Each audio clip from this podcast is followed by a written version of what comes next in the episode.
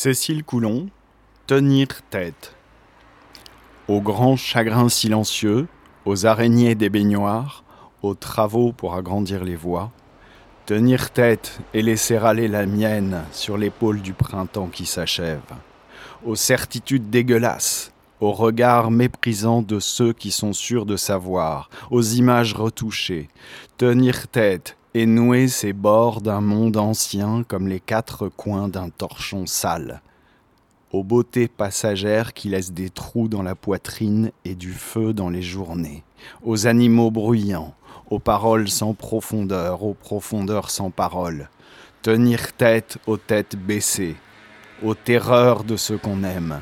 aux vivants moins vivants que les fantômes, aux longues nuits sans espoir,